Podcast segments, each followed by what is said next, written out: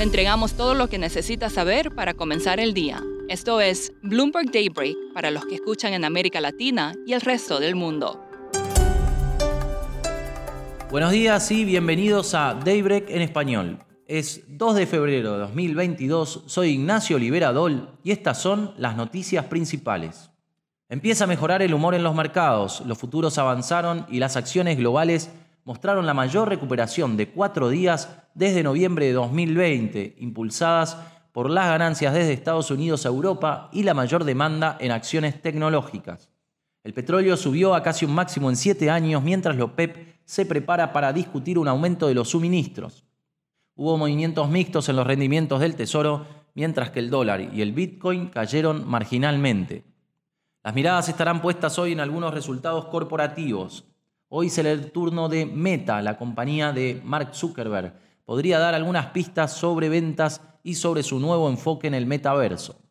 Se espera también que hoy Spotify muestre un aumento en el número de usuarios, pero hay mucha curiosidad por lo que pueda decir la compañía sobre Joe Rogan, el famoso presentador de podcast que generó polémica por su información sobre el COVID en la plataforma. Parece que la película Spider-Man sin camino a casa es la mayor esperanza de Sony para mejorar este año sus resultados. La compañía elevó ayer sus proyecciones de ganancias mencionando a la producción de Marvel y a los sensores de imagen de iPhone como sus principales motores. Y hablando de motores, General Motors reportó ayer una disminución en la escasez de chips y destacó las ganancias. PayPal se desplomó por la desaceleración del crecimiento del gasto y Starbucks advirtió sobre los costos laborales. En Europa, la inflación sigue siendo un dolor de cabeza. El índice de precios de la eurozona se aceleró del 5% a un récord del 5,1% en enero. El consenso era del 4,4%. Sin embargo, excluyendo la energía y otros componentes volátiles, la inflación subyacente fue del 2,3%, algo más lenta que el mes pasado. Mientras tanto, en Estados Unidos hay preocupación sobre los datos de empleo que se conocerán el viernes. Los datos de ADP podrían dar hoy un primer anticipo con una fuerte desaceleración en la contratación. Atención a Banco Santander, que se suma a la carrera por la banca minorista de Citigroup en México. Su presidenta, Ana Botín, anunció que explora posibles ofertas para adquirir Citibanamex y señaló que si bien Santander está enfocado en el crecimiento orgánico, México es un mercado clave. Brasil sigue por ahora firme en su combate a la inflación. El Banco Central del país probablemente eleve hoy las tasas de interés en 150 puntos básicos.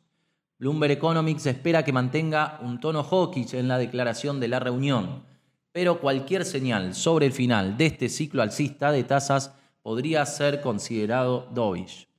Siguen los movimientos en Perú. El ministro de Economía y Finanzas del país, Pedro Frank, renunció ayer y fue reemplazado por Oscar Graham. El presidente Pedro Castillo reforma su gabinete en medio de una crisis política. El Sol lideró ayer las pérdidas entre las divisas de mercados emergentes y los bonos peruanos se desplomaron. En Chile, el ministro de Hacienda, Rodrigo Cerda, anunció que deberá aumentar los ingresos para hacer frente a las crecientes presiones sociales y dijo que prevé que la inflación caerá en la segunda mitad del año. El gobierno argentino espera alcanzar un acuerdo sobre un nuevo programa con el FMI en las próximas tres o cuatro semanas antes de enviarlo al Congreso para su aprobación. El país anunció la semana pasada un entendimiento inicial para refinanciar 44.500 millones de dólares como parte de los esfuerzos para estabilizar la economía. Eso es todo por hoy. Soy Ignacio Liberadol. Gracias por escucharnos. Para conocer todas las noticias que necesita para comenzar el día, revise Daybreak en español en la app Bloomberg Professional. También puede personalizar Daybreak para recibir las noticias que desee. Eso es todo por hoy. Sintonice mañana Bloomberg Daybreak